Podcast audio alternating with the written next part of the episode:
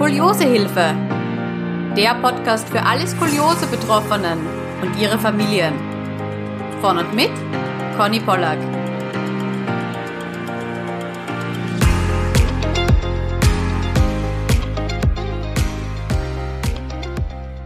Hallo, es freut mich, dass du heute wieder zuhörst. Bevor die Folge losgeht, möchte ich dir gerne eine kleine Botschaft mit auf deinen Weg geben. Denn vielleicht bist du gerade in einer richtig herausfordernden Skoli-Situation. Vielleicht stehst du gerade vor einer Weggabelung und weißt einfach nicht, ob der linke Weg oder der rechte Weg besser für dich ist. Ja, vielleicht fühlst du dich auch alleingelassen und hast das Gefühl, dass niemand in deinem Leben gerade versteht, was du mit deiner Skoliose durchmachst. Und es liegt mir so sehr am Herzen, dass du weißt, dass du nicht alleine bist und dass du auch nicht mit allem alleine fertig werden musst. Wenn du das möchtest, dann reiche ich dir sehr, sehr gerne meine Hand und begleite dich auf deiner Reise. Und egal, ob du selbst Skoli bist oder ob vielleicht dein Kind oder deine Partnerin Skoliose hat oder ob ihr als Familie mit mir sprechen wollt, du bist immer herzlich willkommen. Geh einfach auf meine Website www.skoliosehilfe.com Schrägstrich Beratung und dort findest du alle Infos und kannst auch gleich einen Termin buchen. Such dir einfach deinen Wunschtermin aus und wir hören und sehen uns dann online mit Bild und Ton zur vereinbarten Zeit. Ich freue mich unfassbar darauf, dich kennenzulernen und deine persönliche Beraterin zu sein. Alles Liebe und bis dann! Herzlich willkommen zu einer neuen Skoliosehilfe Podcast Folge. Heute ist wieder ein Experte im Podcast zu Gast. Herzlich willkommen, Matthias Roller. Ja, ich freue mich, liebe Conny, dass ich heute bei dir im Podcast sein darf. Ich bin ja ein großer Fan von deinem Podcast. Ich habe den schon öfters gehört. Oh, Dankeschön, das freut mich sehr. Ich freue mich riesig, dass du, dass du da bist. Ähm, für die ganzen Zuhörerinnen, die dich vielleicht unter deinem Namen so noch nicht kennen, du bist Orthopädie-Technikmeister, du bist der Gründer von der Beratungsfirma Rollerwerk Medical und dem Erfinder von Orthotimer, einem Tragezeit-Messsystem für orthopädische Hilfsmittel und das ist für uns Kolis natürlich besonders interessant, weil wir ja im Kindes- und Jugendalter, manche eben auch noch im Erwachsenenalter, ein Korsett tragen. Und bevor wir da jetzt so richtig rein starten und ich dich da Löcher in den Bauch frage zum Orthotimer, es kamen noch richtig viele ähm, Anfragen über Social Media, Fragen, die eingemeldet wurden von den Zuhörerinnen. Also bevor wir da richtig losstarten, Könntest du uns mal noch ganz kurz einen Überblick geben über deinen Lebenslauf? Ich finde nämlich wahnsinnig spannend, was du so schon alles äh, gemacht hast. Ja, das mache ich sehr gerne. Ja, ich habe schon sehr, sehr lange schon gar nicht mehr war, als ich meine Ausbildung gemacht habe zum Orthopädie-Techniker. Das ist äh, einige Jahrzehnte her. Und schon damals, als ich Student war, habe ich mich gefragt, was wohl mit den Hilfsmitteln passiert, die wir so herstellen und wenn die mal weg sind aus der, pra aus der Praxis oder aus der Werkstatt. Und ähm, ja, nach der Ausbildung habe ich dann meinen Meister gemacht, war in der Klinik, in der orthopädischen Klinik, durfte im Ausland arbeiten, in den USA drei Jahre. Äh, da habe ich mehr in der Sportorthopädie gearbeitet und bin von da aus dann in die Industrie gegangen, Produktentwicklung, aber immer im Bereich orthopädische Hilfsmittel und ähm, habe dann noch einen Masterstudiengang Neuroorthopädie Disability Management machen dürfen in schönen Österreich. Und ähm, was ist das bitte genau? Da kam auch eine Frage dazu von einer Zuhörerin. Neuroorthopädie äh, ist eigentlich äh, orthopädische Probleme, die aufgrund von neurologischen Problemen kommen, zum Beispiel Schlaganfall oder MS. Ähm, also das ist ein neurologisches Grundproblem aber die Muskulatur ist durch eine Lähmung äh, geschwächt oder nicht funktionsfähig und dann äh, werden die Gelenke in Mitleidenschaft gezogen. Entweder die Führung ist dann nicht mehr so richtig da. Zum Beispiel so ein Schultergelenk wird hauptsächlich muskulär geführt und wenn die Muskeln immer da sind durch eine Lähmung, äh, gibt es auch orthopädische Probleme, die aufgrund von neurologischen Störungen kommen. Das ist so der Lehrgang, ähm, was sehr interessant war, ein interdisziplinärer Lehrgang, äh, da waren Ärzte, Orthopädie-Techniker, Physiotherapeuten, Ergotherapeuten äh, zusammen und äh, der war sehr wertvoll, einfach über den Tellerrand rauszuschauen. Ja, cool. Wie bist du darauf gekommen? Ja, es, hat, äh, es war so, dass ich nachts gegoogelt habe und mich vergoogelt habe. Und da kam der Lehrgang. Und äh, da der auch für Orthopädietechniker ausgeschrieben äh, war, äh, hat er mich natürlich neugierig gemacht und ich habe da mal Informationen geholt. Und ich habe es nicht bereut. Ich habe ein tolles Netzwerk kennengelernt und ich habe sehr viel gelernt, einfach im Bereich Orthopädie, Neurologie.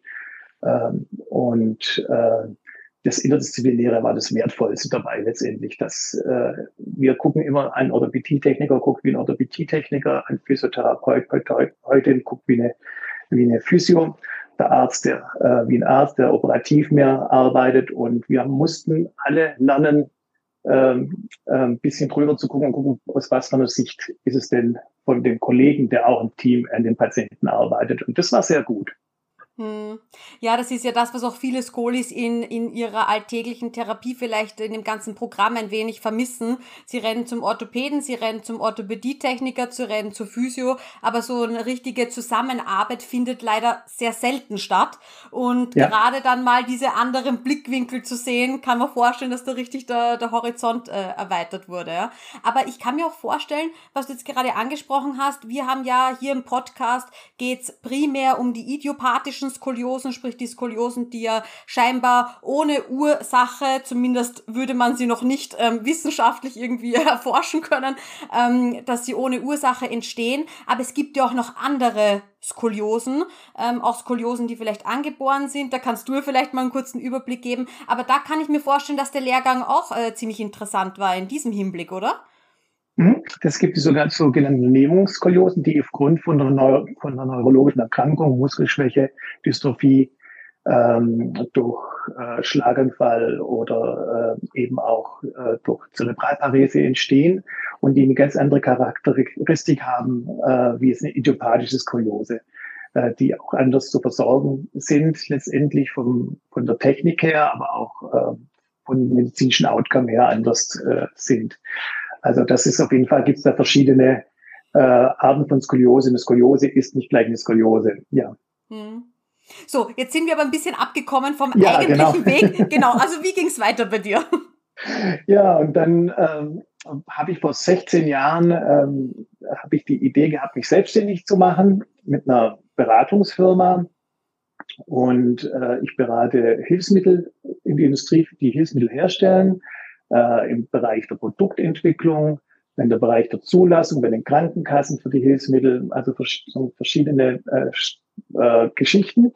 Und in den 16 Jahren ist es so gewesen, dass ich immer noch diesen Gedanke hatte mit der Tragezeitmessung von Hilfsmitteln. Das habe ich nie losgelassen. Also ich habe ja vorher gesagt, äh, als Lehrling vor vielen Jahrzehnten hatte ich die Idee schon, äh, ich bin dann auch mal als Lehrling auf einem Kongress gewesen und dann hat, haben die erzählt, äh, was sie für eine Studie gemacht haben und haben erzählt, ja, wir haben 100 Patienten und die haben so und so lange getragen, ihre, ich glaube, ging sogar um Korsetttherapie und ich bin aufgestanden, habe meinen Mut zusammengefasst und gesagt, woher wissen Sie das denn, wie lange wer was getragen hat? Ja, wir haben die Patienten gefragt. Und das war für mich eine ganz unzufriedenstellende äh, Antwort und ja, und so ähm, im Studium habe ich einen Kollegen äh, kennengelernt, der wiederum über mehrere Ecken jemand kennengelernt hat, ähm, der die Idee mit dem Sensor hatte, ein Ingenieur. Und er hat uns zusammengebracht und ich war Feuer und Flamme, äh, weil ich dachte, das ist es jetzt, was ich schon so viele Jahrzehnte suche.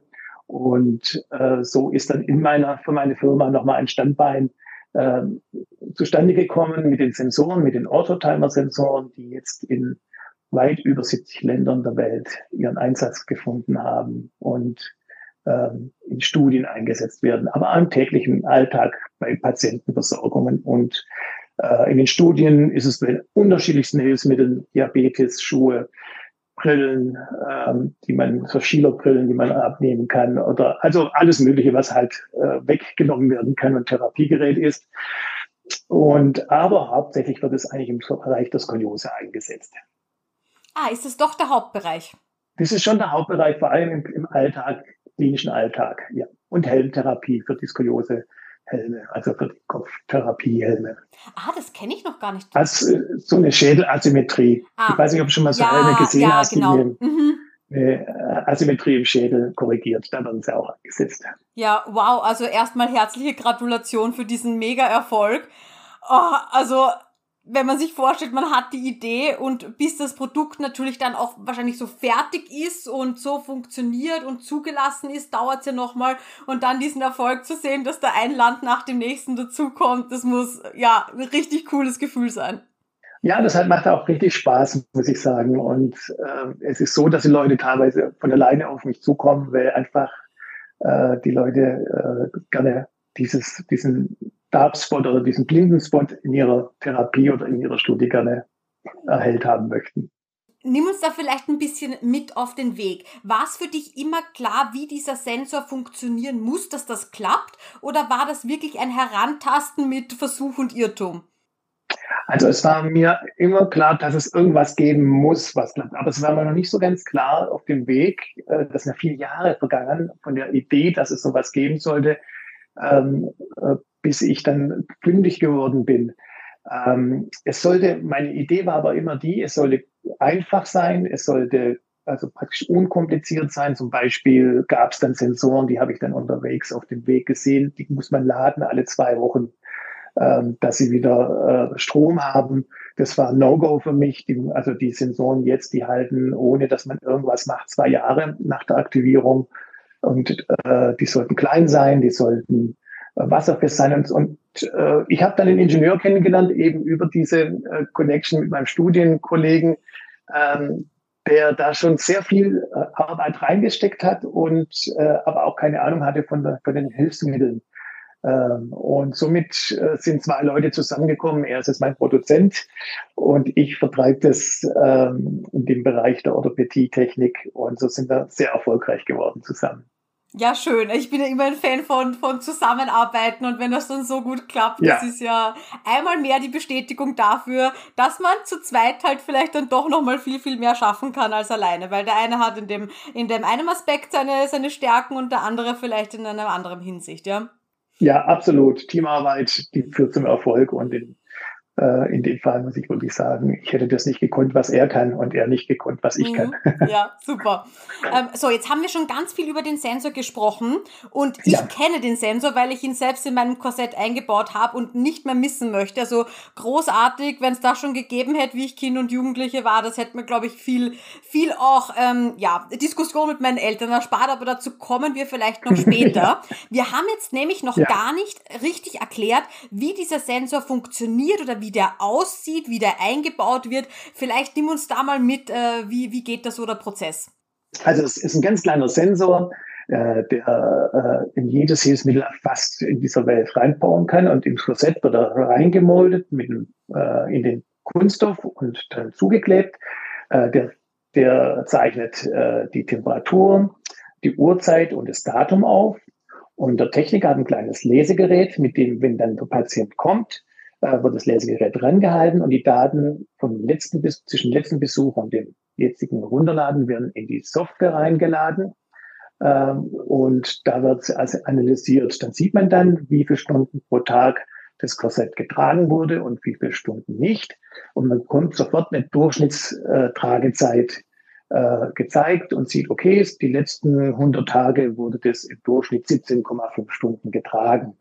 Und ähm, das ist dann, äh, das war das am Anfang und später haben wir dann gemerkt, schön wäre es eigentlich auch noch, wenn die Anwender selber checken können, bin ich denn in der Zeit drin oder nicht? Und deshalb haben wir noch ein kleines Verit for You App entwickelt, mit dem der Patient selber äh, mit der Antenne von, vom Handy äh, ganz nah an den Sensor rangehen kann. Er muss so nah rangehen, weil wir eben äh, ganz wenig Energie vergeuden wollen und große Batterien und äh, äh, den Sensor dann nicht laden lassen wollen vom Patienten. Und somit äh, kann der selber äh, auch sehen im Verit for You App, äh, bin ich denn in der Zeit, wo ich sein soll? Denn es ist nicht immer so einfach, ähm, wenn man gerade äh, das Korsett trägt. Man weiß ja nicht, bin ich jetzt wirklich in der Zeit oder nicht. Man verliert so ein bisschen den Überblick. Das haben mir mehrere Patienten äh, gesagt. Ich weiß nicht, Conny, wie das bei dir ist, ob du das ja. dann auch immer so gleich merkst. Ja, also das war bei mir genauso. Also als Kind, Jugendliche kann ich mich erinnern an, wie gesagt, endlose Diskussionen mit, ich habe sie schon, ich habe schon genug getragen, nein, doch nicht, nein, wann hast du es denn angezogen, nein, da habe ich dich damit nicht gesehen und so. Also diese Diskussionen hatte ich in der, in der Kindheit. Ähm, und auch jetzt, als ich mein Erwachsenenkorsett am Anfang bekommen habe, hatte ich ja keinen Sensor drinnen. Und ich saß dann wirklich am, mit Zettel und Stift, weil ich wollte mir das auch notieren, gerade die Anfangszeit, wie schnell schaffe ich es dann meine Tragezeit zu mhm. steigern. Ich hatte ja dann auch eine Vorgabe, das war bei mir beim Erwachsenenkorsett eben, dass ich in drei Wochen ähm, es schaffe, das Korsett äh, drei Stunden am Stück pro Tag zu tragen. Das war so meine Eingewöhnungsphase. Und ja, die ersten Tage klappt das gut, dass ich mir notiere, wann ich's anziehe und das ist ja noch neu und, und ja, da ist man ganz aufgeregt und, und, und, und hat natürlich einen ganz starken Fokus drauf. Ja, und dann passiert's halt. Nicht der erste Tag, wo man sich schon denkt, verdammt, war es jetzt 8.30 Uhr oder war es war's 8 Uhr? Nein, warte, wann bin ich aufgestanden? ja, und diese Tage haben sich dann einfach gehäuft und als ich dann bei der ersten Kontrolle bei meinem Orthopädietechniker war, habe ich schon eben gewusst, dass es da einen Sensor gibt. Und ich so, bitte, ich weiß ja, es eigentlich für Kinder oder Jugendliche, aber könnte ich bitte auch einen haben? Es ist einfach so anstrengend und ich vergesse so sehr drauf. Und ich finde das auch jetzt einfach eine tolle Motivation, den auszulesen. Ich lese den auch jetzt nicht jeden Tag akribisch aus, aber einfach mal so für die letzten ein, zwei Wochen einen Überblick zu bekommen. Hey, wie stehe ich circa da? Ist es in Ordnung? Wie viel ist es? Ist es mehr als ich dachte? Ist es weniger als ich dachte? Und es ist einfach schön, auch das mal äh, visualisiert zu sehen. Und jetzt beispielsweise war ich äh, vor drei Wochen eine Woche auf Urlaub, habe das Korsett hier auch ähm, bewusst zu Hause gelassen, habe mir da eine Woche Skoliose Skoliose freigegeben. Und da ist es dann natürlich so, dass man sich vorher diese App ansieht und mir denkt, boah, da sind 20 Wochen davor, in denen es richtig gut gelaufen ist. Und ich habe mir jetzt auch diese eine Woche ohne ein schlechtes Gewissen verdient, dass ich jetzt mal hier wirklich gezielt Pause machen kann und danach geht's wieder weiter. Also auch bei, bei der Sache unterstützt es mich sehr, mich so ein bisschen zu überlisten, dieses schlechte Gewissen dauernd zu haben. Ja, genau. Das ist eine, das ist eine sehr gute äh, Geschichte. Das, äh, also ich habe auch Leute, die den Sensor anwenden, oder BT-Techniker, der Christian Krassel in, in, Wien zum Beispiel, der, äh, der hat es dann auch schon mal gemacht und hat gesagt, hey, ihr, wenn ihr jetzt das richtig gut trägt und ich weiß genau, ihr geht jetzt in Schullandheim, wir machen einen Deal miteinander. Jetzt, wir machen folgendes. Äh, du trägst es jetzt nochmal zwei Stunden mehr, weil du es eh so ein bisschen wenig trägst und dann kannst du es von mir aus weglassen, äh, für, eine, für eine Woche mit gutem Gewissen. Und wir können das aber dann äh, kontrolliert machen, so dass es nicht davor schon zu wenig getragen wird und dann nochmal eine Woche zu wenig getragen wird. Mhm. Und das finde ich eine schöne Motivationsgeschichte. Ja, ja, genau. Ähm, also ich kann mir auch, wie gesagt, also gerade im Kindes- und Jugendkontext äh, vorstellen, es ist natürlich immer so ein zweischneidiges Schwert. Auf der einen Seite macht es etwas transparent, von dem man auch vielleicht eben selbst noch nicht so einen Überblick hatte. Das kann ein, ein Vorteil sein, auch in der Argumentation gegenüber seiner Eltern. Aber auf der anderen Seite kann das Ganze natürlich auch so diesen Hauch, diesen Touch von Überwachung bekommen. Und das ist, finde ich, mhm. so ein, so ein ganzen schmaler Grad. Wie siehst du das?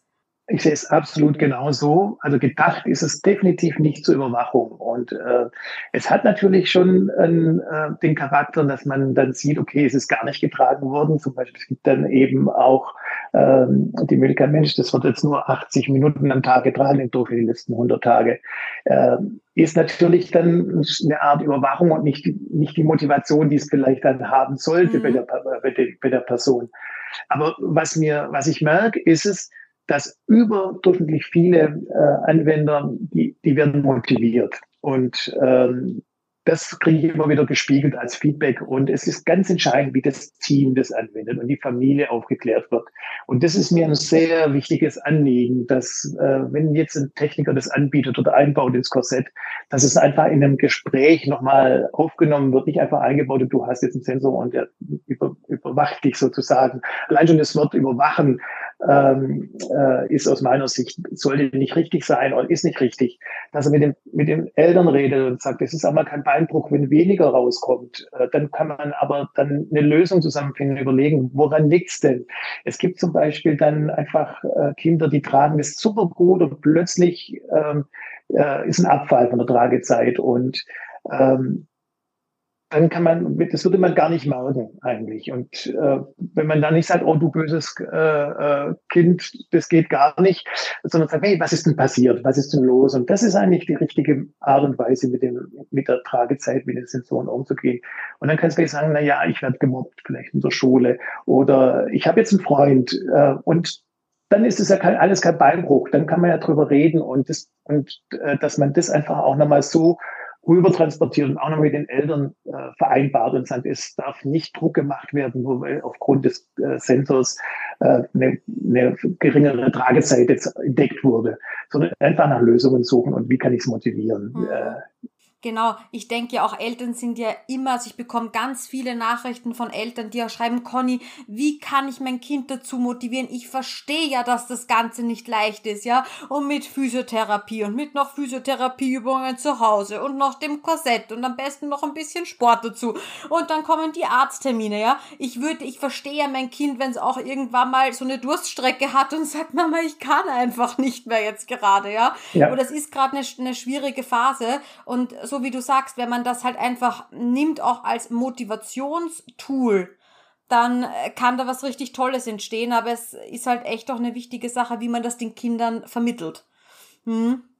Ja, genau. Und ich finde, ähm, es ist einfach wichtig, dass das Kind äh, in der Phase nicht nur aus Skoliose besteht. Also, äh, dass man, dass das Kind ist ein Kind und ein Mensch und wenn es vielleicht auch eine Phase hat, wo, äh, wo, wo es einfach nicht kann, also wenn es einfach zu viel ist, ähm, aber dann kann man das ja auch besprechen und sagen, Mensch, wo können wir Lösungen finden, dass du vielleicht am Wochenende ein bisschen mehr trägst äh, und vielleicht nach der Schule wieder äh, einfach Lösungsvorschläge erarbeiten.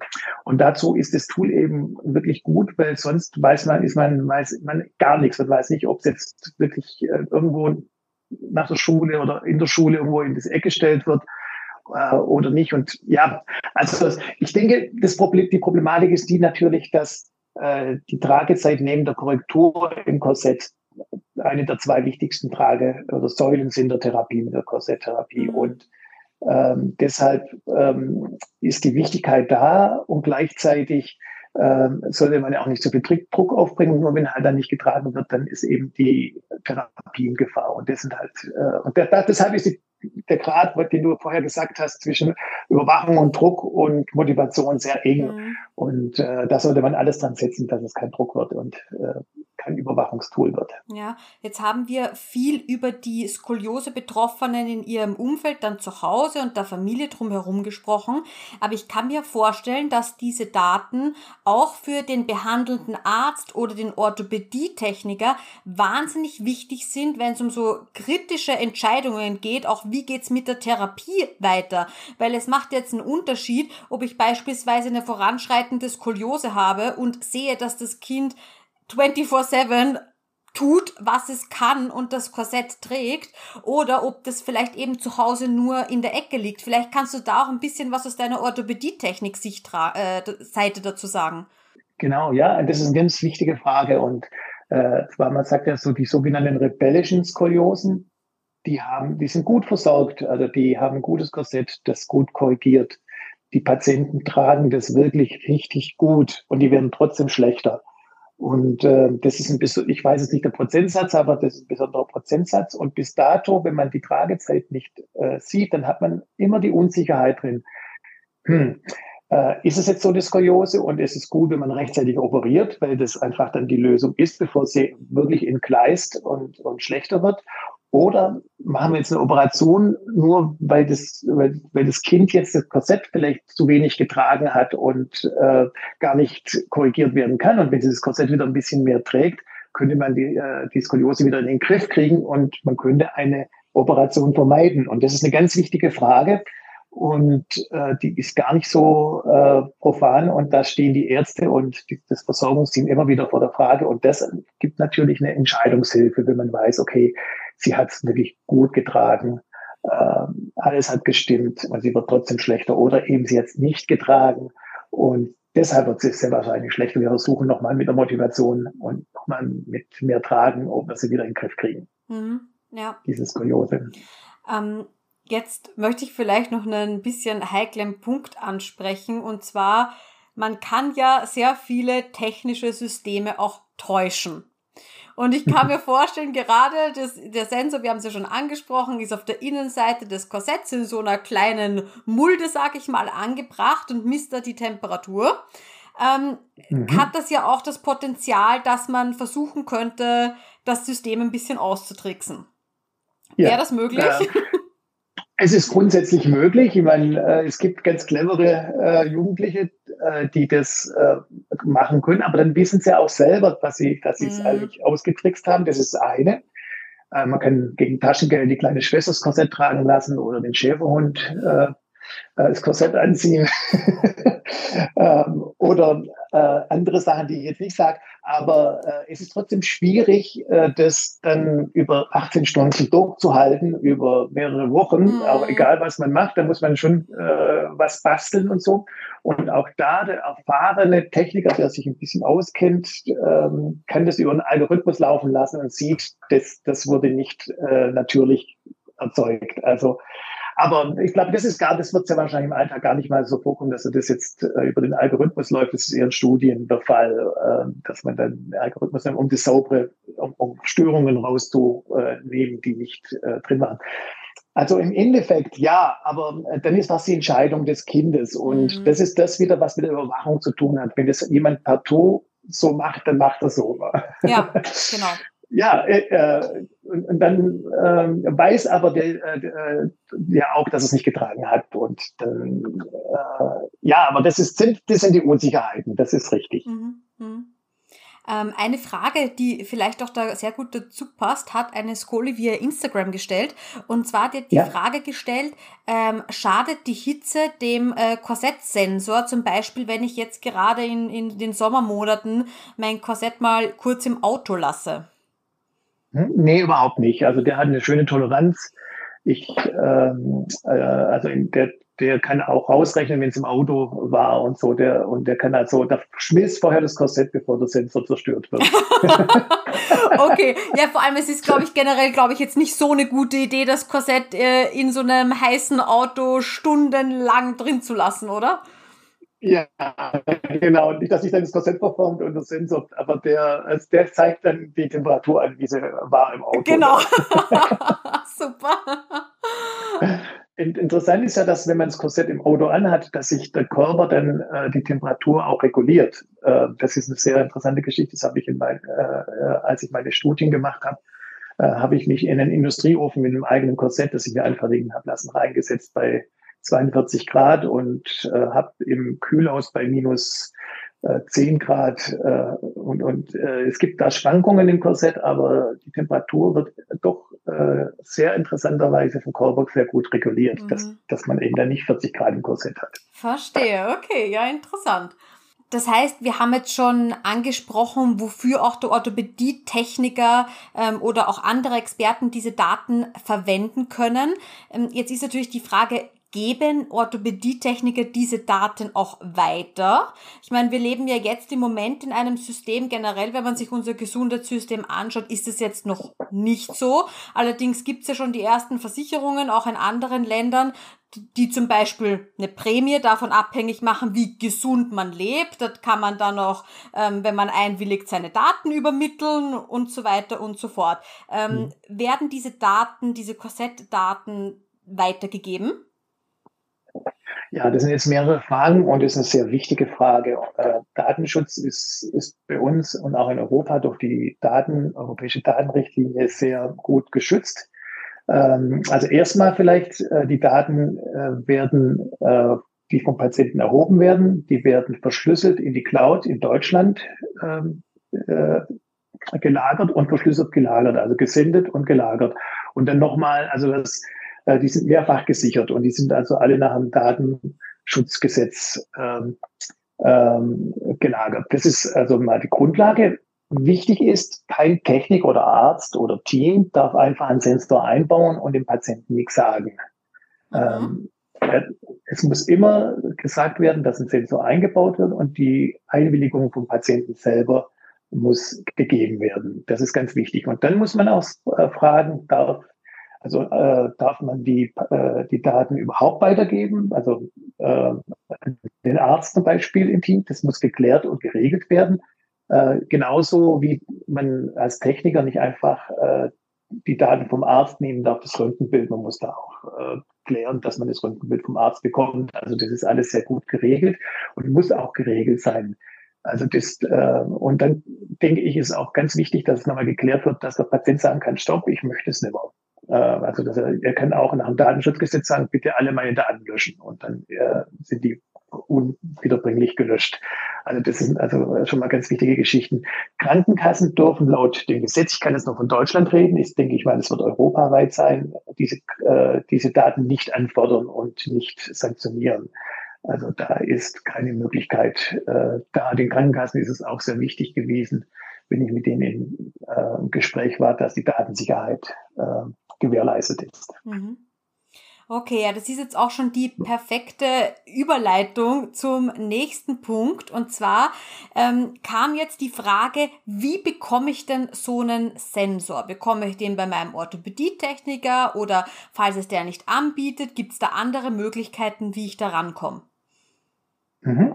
Also wir ähm, verkaufen diese Sensoren nicht einzeln. Äh, das, das sind, sind, ist meine Firma viel zu klein, dass wir jetzt an, praktisch an Endverbraucher einzelne Sensoren rausschicken. Äh, wir verkaufen die an die Orthopädietechniker oder an Universitäten, die Studien mitmachen. Und äh, in dem Fall jetzt die Frage, wie komme ich an so einen Sensor ran? Ähm, das ist am besten ähm, mit dem Orthopädietechniker reden, der das Korsett gemacht hat. Ähm, der kann bei uns ähm, das System, das, äh, also die Software einmal kaufen und dann kann er die Sensoren so kaufen, wie er sie braucht für sein Korsett. Äh, das ist die beste Möglichkeit. Der Arzt kann die auch in Deutsch, ich rede jetzt für Deutschland. Ähm, es ist eine Krankenkassenleistung. Es gibt eine Hilfsmittelgruppe, wo äh, für Sensoren zur Tragezeitmessung von wachstumslenkenden Skolioseorthesen. Der Arzt kann das verordnen. Ähm, da gibt es eine Hilfsmittel, Gruppe, also eine Nummer, die da aufs Rezept schreiben kann und äh, dann kann der Techniker diese Sensoren mit der Krankenkasse abrechnen. Äh, das ist, denke ich mal, eine ganz wichtige Information. Und ja, ich denke, das ist so die, der, der, Weg, wie man zu so einem Sensor kommt. Okay, super. Das heißt, ich kann, wenn ich jetzt noch keinen habe, setze ich mich einfach mit meinem Orthopädietechniker in Verbindung. Kann ja gut sein, dass der das eh schon anbietet und mir aus irgendeinem Grund halt eben noch nicht angeboten hat. Ähm, mhm. Oder aber ich kann, beziehungsweise kann ich das Ganze ergänzen, indem ich mir auch eine, eine Verordnung äh, von meinem Arzt hole für diesen Sensor ähm, und habe dann aber quasi auch äh, keine Kosten als, als Skoliose-Betroffener. Ja, genau. Äh, aber es ist so, dass der Techniker muss dann halt die Software, also der spezielle Techniker äh, sollte dann die Software haben äh, soll da äh, äh, letztendlich, dass er den Sensor bedienen kann oder aktivieren kann.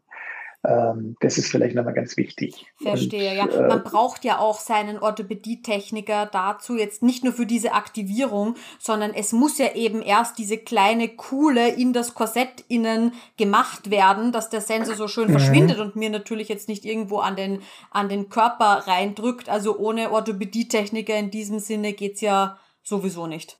Ja, genau, das geht nicht. Und gut, vielleicht gibt es auch einen Orthopädietechniker, der das System hat und vielleicht 50 Kilometer weiter, mit dem man nicht fragt und sagt, also da kann man auch bei uns nachfragen, welcher Techniker das System hat, ob er, äh, ob er das dann für einen macht. Aber das ist dann, äh, müsste man dann klären mit dem Techniker vor Ort. Mhm. Dann, ja. ja, okay. Ja, danke für die, für die Informationen. Ja, richtig cool, dass man sich das schon auf eine Verordnung packen lassen kann. Ich hoffe, in Österreich kommt es auch mal. Ich irgendwann. hoffe, ich werde mal nachfragen. Ich werde mal nachfragen. ja, dann habe ich eh auch noch eine äh, Frage zu den ganzen ähm, Daten und wie ich mir die auch selbst als Betroffener visualisieren kann. Es gibt ja eben die mhm. App für Android und iOS, soweit ich weiß. Ähm, mhm. Und ich habe ja da schon Visualisierungsmöglichkeiten meiner Tragezeit. Allerdings hat er jetzt eine Skoli gefragt, die hat den Sensor auch schon bei sich eingebaut und sagt, dass der Orthopädietechniker, wenn der den Sensor dann ausliest, nochmal viel, viel mehr Grafiken, nämlich auch schön über die kompletten Verlauf, über ein ganzes Jahr oder so, ähm, mir zeigen kann. Und sie liebt Grafiken und Zahlen. Und deswegen wollte sie fragen, ob es doch irgendeine Möglichkeit gibt, dass man sich irgendwie als Betroffener äh, auch diese Grafiken hier und da erzeugen lassen kann. Hm, ja, äh, das ist nett. Ähm, ja, das ist so, dass das äh, Wear for You App, äh, das reduziert so relativ aufs Wesentliche, so dass man äh, die Tragezeit so über eine Woche oder eine gewisse Zeit äh, mhm. sehen kann. Das ist so zur Eigencheck, wie ich vorher gesagt habe. Ähm, es ist so, dass äh, vielleicht ganz wichtig noch zwischendrin, bevor ich dann weitermache, äh, ist es für Android, also iOS und Android, äh, da nicht alle Android-Handys funktionieren. Das ist ein Riesenproblem, wenn Hardware mit Software äh, zusammenkommt bei Android. Die haben so unterschiedliche Systeme und unterschiedliche Software-Variationen. Äh, dass man das nicht im Vorfeld sagen kann, dass es immer funktioniert. Also da nicht traurig sein, wenn ihr einen Sensor habt, wenn ihr es zuhört und mit eurem Android funktioniert es nicht, dann nur ein bisschen mit der Verwandtschaft gucken, ob es da eins gibt oder noch, noch eins. Muss nicht immer das Neueste gut, funkt, äh, gut funktionieren, das Älteste nicht. Also das ist ganz wichtig. Bei iOS funktionieren alle. Äh, das ist einfach ein, durchgängiges äh, System. Das ist dann einfacher. Nur so als wichtige Informationen für die Betroffenen, die einen Sensor haben. Ja, also mit den verschiedenen ähm, äh, Möglichkeiten, die haben wir momentan nicht äh, drin. Wir haben ganz einfach die Tragezeit pro Tag, Balken zu sehen. Noch kleine Motivation ist drin, dass aus einer aus, einem, aus einer Raupe ein Schmetterling wird oder Katzen für jede Stunde auftauchen. Ich weiß nicht, was du benutzt, äh, Conny. Ich habe die Katzen. Die Katzen ja, ich hab die, du hast die Katzen. Aber ich muss es mal umstellen. Ich habe auch letztens die Farbe umgestellt und man hatte da so ein paar Gestaltungsmöglichkeiten. Ja, man kann so ein bisschen was gestalten, aber leider an den Charts nicht. Das tut mir leid. Vielleicht kommt auch noch ein Update irgendwann mal, dass wir da äh, ein bisschen mehr anbieten können als nur die Stunden. Verstehe, okay. Und du hast dich ja generell auch schon mit dem Thema äh, Korsett, Skoliose-Korsett und Compliance äh, auseinandergesetzt. Kannst du uns da mal deine Learnings kurz zusammenfassen? Ja, also es ist so, dass natürlich, wenn man so die Studienwelt anguckt, ähm, so in den 90er Jahren äh, haben die Ärzte und die wissenschaftliche Welt eigentlich gezweifelt, dass ein Korsett überhaupt was richtig bringt. Das war eigentlich nur so, Operation ist das einzig Wahre, was hält. Ähm, dann kamen doch die letzten Jahre mehr und mehr Studien zum konservativen Therapie äh, Weinstein zum Beispiel hat eine sehr interessante äh, Studie ge ge äh, gebracht, in der einfach auch aufgezeigt wird, wie wichtig die Tragezeit ist. Ähm, es war dann vor allem in der Techniker Community äh, viele Jahre so, als so Chenot-Korsetts dann 80er, 90er, 2000er Jahre kamen, haben alle nur auf den Kopfwinkel geschaut und haben gesagt, einfach die gute Korrektur, egal wie, zu welchem Preis. Da wurden auch manchmal übertrieben. Da wurde praktisch auf den Komfort keine Rücksicht gelegt. Hauptsache man hat ein schönes Röntgenbild. Ähm, man korrigiert maximal, was irgendwie geht.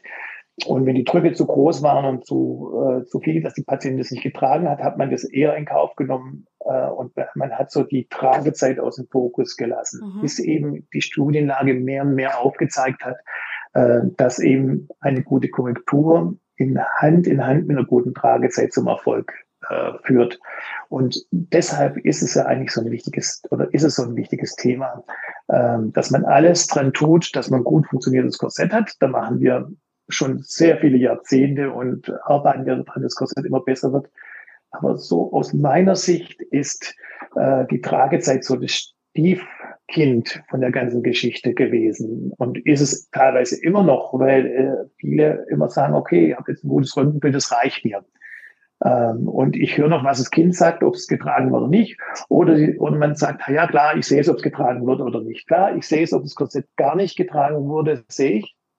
Aber ich sehe nie und nimmer, wenn das Korsett mal gut getragen wurde und ins Stopp kommt, das, was wir vorher gesagt haben, weil es gemobbt wird, weil es einen Freund hat. Äh, oder ich sehe nicht, ähm, ob es jetzt nur am Wochenende viele Stunden trägt oder der, unter der Woche äh, wenig trägt. Und äh, derjenige hat dann das Gefühl, ich trage ja wirklich viel. Aber wenn man dann die Durchschnittszeit sieht, dann ist es eben noch zu wenig, um den Erfolg zu haben.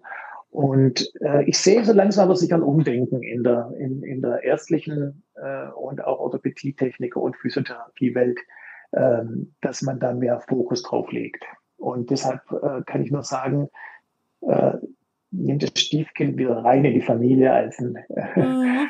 äh, als ein wichtiges äh, Familienmember äh, der Tragezeit. Ja, danke auch für die Erwähnung der Studie. Die können wir ja vielleicht auch äh, verlinken im Blogartikel. Ich kann die nachher, die, genau. In die Show Notes können wir die nachher reinstellen. Genau. Als Studien gebe ich dir gerne durch. Ja, super, danke. Perfekt. Dann kann man das auch nachlesen. Das war auch eine ganz spannende Studie. Ich weiß jetzt den Namen gar nicht auswendig, werde ich auch in die Show Notes äh, machen, äh, dass sich, äh, da gibt's, äh, die haben die Zeit mit Sensoren gemessen, die Tragezeit, und haben aber dann äh, die Eltern gefragt, die Betroffene gefragt, den Arzt gefragt und den Techniker gefragt. Und die haben alle im Schnitt um 27 Prozent überbewertet, die Tragezeit.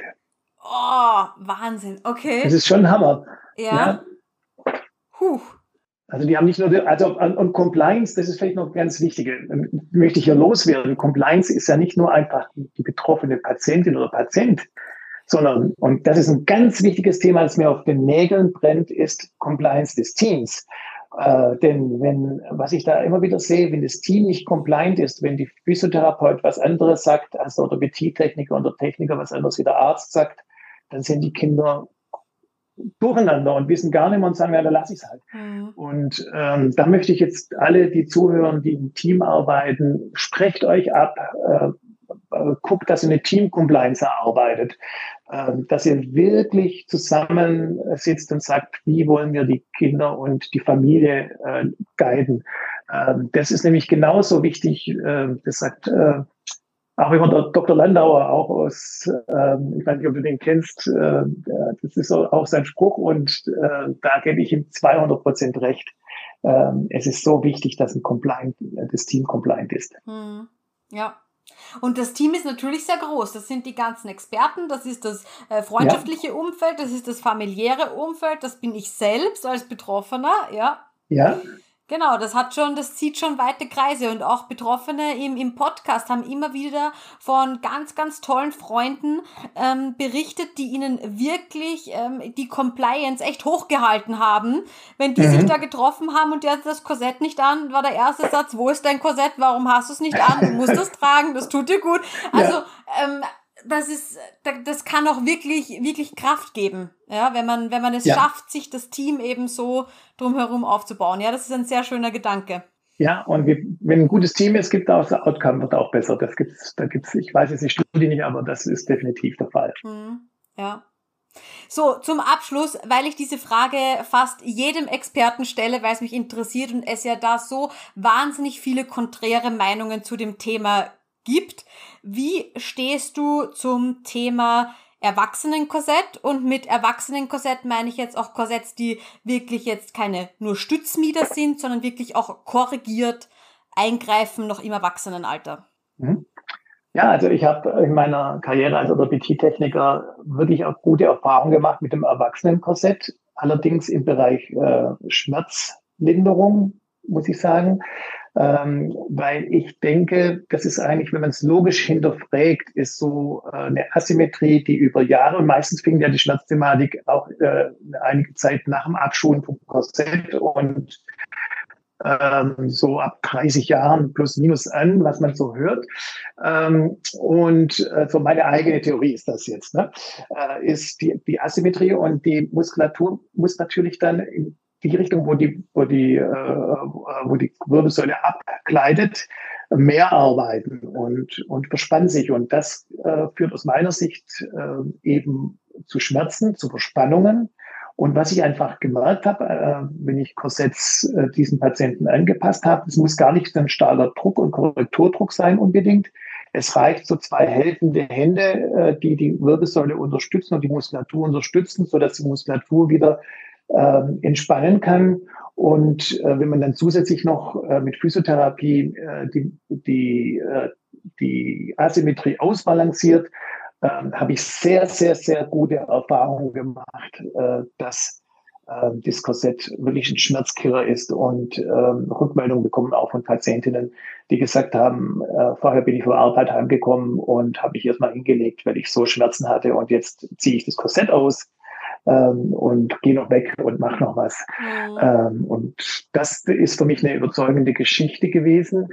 Mit der Korrektur ähm, da weiß ich nicht, wie, an, wie anhaltend die Korrektur ist. Da gibt es aus meiner Sicht raus keine Studien, die das jetzt belegen. Wäre aber mal sehr interessant, äh, was äh, eine bestimmte Zeit Tragezeichen im Erwachsenenkorsett macht, mit der, äh, einmal mit der äh, Muskulatur und begleiten mit Krankengymnastik und wie lang dann vielleicht eine mögliche, also man ist ja alles rigide dann, wenn man ausgewachsen ist, aber wie, wie, was man vielleicht noch rausbekommen kann. Vielleicht kann man auch vielleicht, das ist jetzt auch alles ähm, eine Sache, wo ich nicht nachweisen kann, eine muskuläre äh, Balance bekommt, das auch nach außen hin einfach symmetrischer aussieht, auch wenn vielleicht äh, die Wirbelsäule selber nicht extrem korrigiert ist.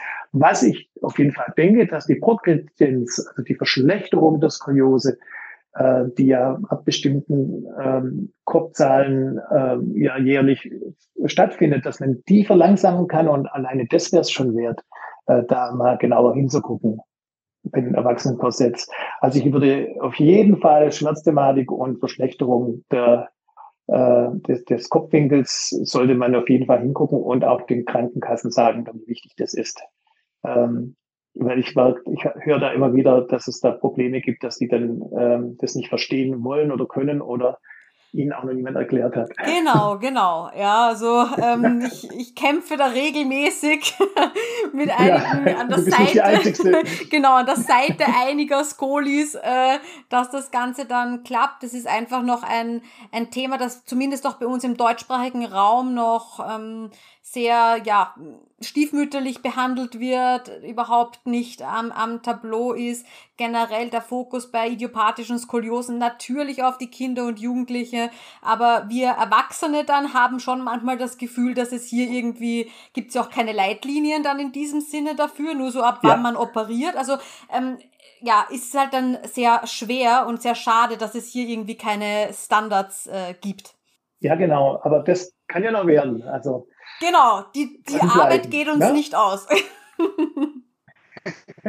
nee, definitiv nicht. ja, super. Matthias, dann herzlichen Dank für dieses wirklich informative Interview. Toll, dass du da warst. Ähm, wie gesagt, ich bin totaler Fan vom Orthotimer. Ich kann mir das nicht mehr vorstellen, ein Korsett ohne den Sensor zu tragen. Für mich hat das einfach nur einen absoluten Mehrwert und ich denke auch, dass das Kinder und Jugendliche so sehen können, äh, wenn sie sich mit dieser Thematik auch äh, beschäftigen und auch dementsprechend irgendwie rangeführt werden. Ähm, hast du jetzt noch ein paar Abschlussworte, die du gerne loswerden möchtest? Ja, zuerst mal möchte ich herzlich bedanken, dass du mich eingeladen hast. Es war eine Ehre, weil ich habe ja, wie fand, waren immer interessante Themen und interessante Menschen bei dir und mach weiter so. Und ich kann eigentlich nur äh, den Betroffenen sagen, ähm, ja, äh, bleibt dran äh, und äh, ihr habt da was, was ihr durchhauen müsst, vielleicht jetzt eine gewisse Zeit. Äh, wenn ihr 14 seid, 13 seid, ist die gewisse Zeit, hört sich oder fühlt sich unheimlich lange an. Aber äh, ich wünsche euch viel Kraft, dass es durchhaut und dass ihr einfach merkt, äh, ihr habt gute Leute um euch herum, die euch unterstützen und ihr schafft es. Vielen, vielen lieben Dank. Dem ist nichts hinzuzufügen. Ich wünsche dir noch einen fantastischen Tag und danke, dass du da warst. Gerne. Ciao. Ciao. Es freut mich, dass du heute wieder zugehört hast. Wenn du weitere Skoliose-Infos möchtest, dann schau doch gern beim Skoliosehilfe-Blog auf meiner Website www.skoliosehilfe.com vorbei. Dort bekommst du Tipps rund um die Skoliose, Buchempfehlungen, Neuigkeiten aus der Skoli-Community und auch Beiträge über meine Lieblingshilfsmittel, die mir den Alltag mit meiner Skoliose sehr erleichtern. Auf meiner Website findest du auch Beschreibungen zu allen Podcast-Folgen. Und du kannst sie auch ganz leicht nach Kategorien filtern und durchsuchen, sodass du wirklich alle Folgen findest, die für dich relevant und interessant sind. Und wenn du mit mir über deine individuelle Skoli-Situation sprechen magst, dann gehe einfach auf www.skoliosehilfe.com-beratung. Wähle deinen Wunschtermin und wir hören und sehen uns schon ganz bald online. Ich freue mich auf dich und ich wünsche dir noch einen wunderschönen Tag. Tschüss!